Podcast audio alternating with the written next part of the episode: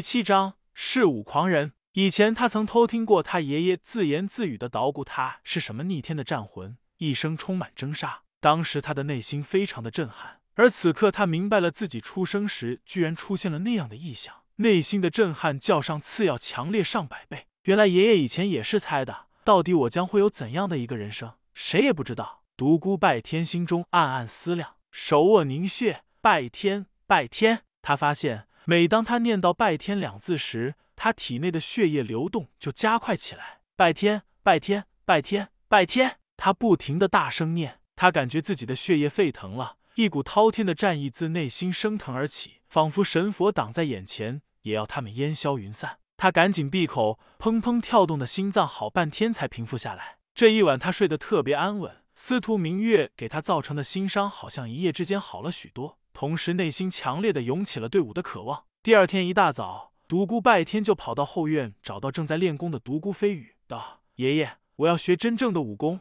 我要成为强者。孩子，你终于肯认真学武了，你终于觉醒了。在教你武功之前，我先给你简略的介绍一下咱们的家族和家族武功吧。我们是一个没落的武林世家，千年前一代武圣独孤战天横扫天下的威势。”早已不复存在，千年前的辉煌已成明日黄花，武林中已没有人记得独孤家了。如果有人还有印象的话，也只是记住了独孤战天这个名字。老祖独孤战天无敌天下的武功，你裤兜的黑玉石当中只有一句精神烙印：尽学大陆三流武功，终将大成。可惜无人能参悟透。我猜测其中另有玄机，只是还没有人能够领会。外人以为我们独孤家早已没落，已经不复存在，其实不然。我们独孤家传承于老祖独孤战天之手，身体里的血脉是不败的传承。虽然有几百年，家族的先辈执意追求黑玉石的秘密，最终却一无所获，使家族一落千丈。但三百年前，家族又出了一个傲世天才，自创神功，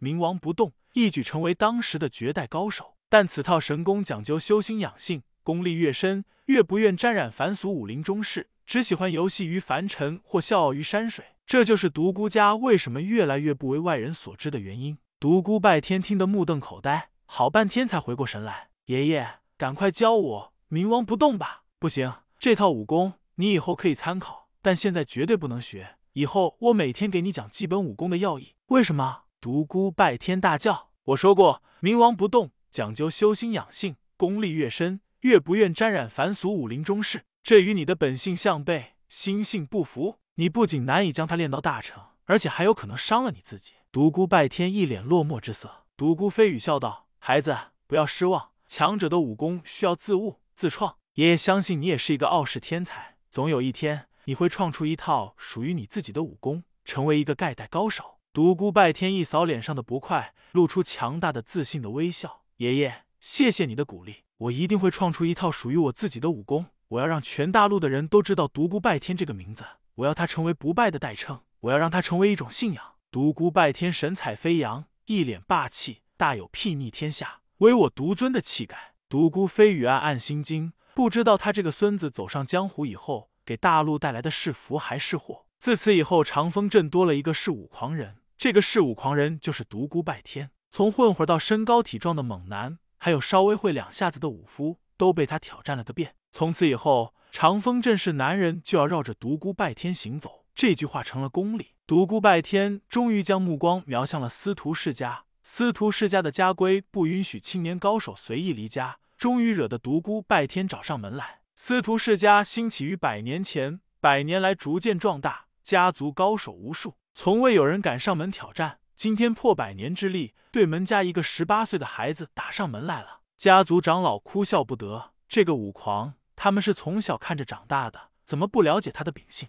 他们不好意思出手教训他，只好叫家族中的年轻人出面和他动手，想让他知难而退。让他们惊讶的是，这个曾经的打架狂，现在的嗜武狂人，居然将司徒家的好几个年轻人都挫败了。独孤拜天身体的强悍，他们早就知道，正是凭着这一点，他过去才成了长风镇的孩子王，打架天才。然而已过去多年了。司徒家的孩子们早已学了一身家族的武功，居然还被他打败了，让他们大吃一惊。司徒金云和家族中的长老们终于发现，独孤拜天之所以会胜，除了凭借他强悍的身体将力和速度发挥到恐怖的地步外，他将施展的三流武功的招式要义挥洒的淋漓尽致。极为普通的招式，却往往有化腐朽为神奇之效；往往就是一记普通的野马分鬃，却有如神来一笔，妙到毫巅，如羚羊挂角，无迹可寻。司徒世家的长辈不得不叹服，这个人就是为武而生，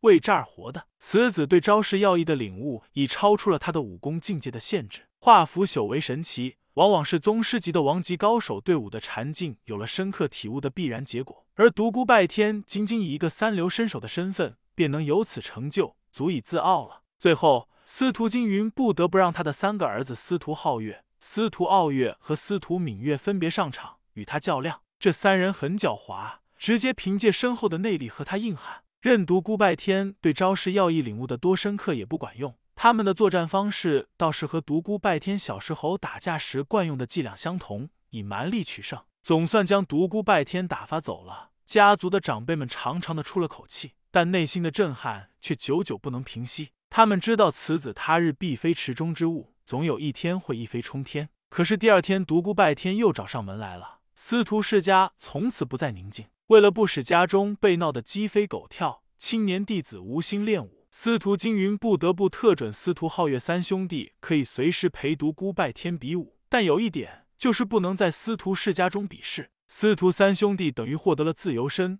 对独孤拜天的感激之情，真就好比滔滔江水绵绵群山，感激不尽。又是一年花开时，又一年过去了，独孤拜天深深的爱上了武，内心司徒明月的影子越来越淡，只是在想起他的时候有些心痛。初恋似一首诗，清新。文雅而又有格调，初恋像一支歌，轻快激昂而又有节奏。初恋若一曲词，婉约深情而又有韵意。独孤拜天深深的感觉到，他过去太冲动了，太没有自制力了。即使司徒明月真的背叛了他，他也不应那样颓废。他觉得无论因何分手，他都应当豁达的正视初恋，毕竟是他给了他第一次的异性的温暖，第一次给了他真切的关爱，第一次给了他对爱的激昂与追求。下次再见到他时，也许可以坦然的面对他了吧。想到这，他的心又有了丝丝隐痛。